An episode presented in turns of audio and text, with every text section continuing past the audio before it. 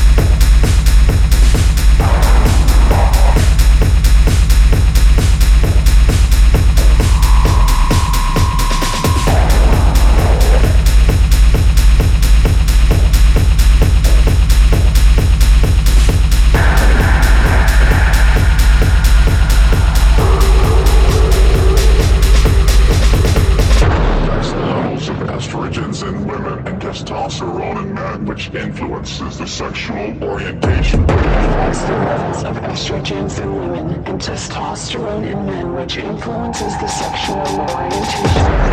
Manufacture of antidepressants because it eliminates the aggressiveness and the motivation of the people. Manufacture of antidepressants because it eliminates the aggressiveness and the motivation of the people.